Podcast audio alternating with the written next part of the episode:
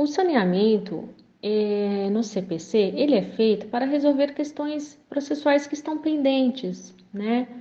É, define a distribuição do ônus da prova, delimita questões de direito, designa, se for necessário, uma audiência de instrução e julgamento. Então, assim, realizado o saneamento, as partes elas têm cinco dias para pedir um ajuste, fazer algum apontamento. As partes terão também um prazo de 15 dias para apresentar o rol de testemunhas, lembrando que o número não poderá ser superior a 10 e 3 para cada fato.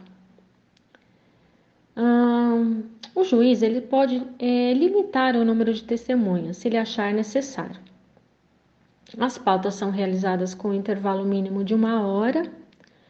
E se a causa apresentar complexidade, né, referente ao fato, ao direito, ah, então o juiz ele designa uma audiência de saneamento, né, em, em cooperação com as partes para resolver as questões pendentes.